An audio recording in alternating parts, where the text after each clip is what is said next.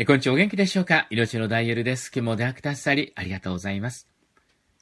11月の11日、水曜日今日も素晴らしい祝福があなたとあなたの家族の上に豊かにあるようにお祈りいたします。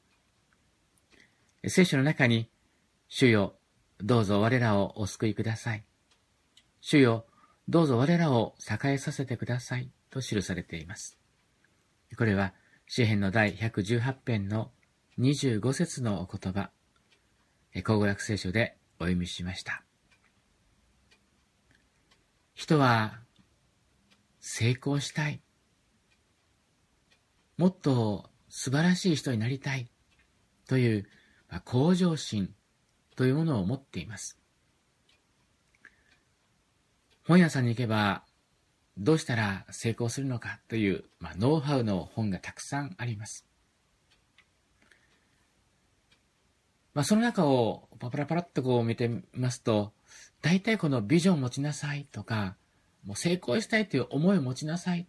そしてそれを実行しなさいということがよくまあ書かれています。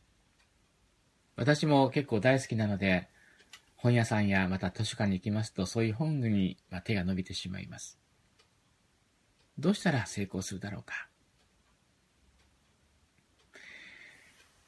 やはり考えてみますと、その努力したこと、実践したこと、それが報われる日が、報われる日がやってくるということでありますけども、でもやっぱり背後に働く力ってものは非常に大きいと思うんですよね。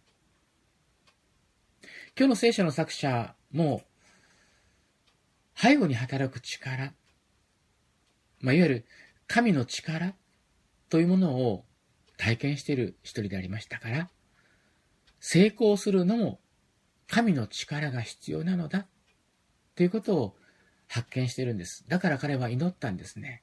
主よ、どうぞ我らを栄えさせてください。我らを栄えさせてください。成功させてください。彼はそう祈ったのです。背後に働く力、私たちも必要だと思いませんか？ですから本当に、もしビジョンがあり、目標があり、夢があり、成功したいという希望があるならば、私たちは常に、神様どうぞ私を栄えさせてください。私をこの状況から救って栄えさせてくださいという、その願いを持つ必要があると思います。神の助けなしには、本当の意味での成功はないのです。ですから今日、もしあなたがそのような思いを持ちたいと思うならば、神様に祈ってください。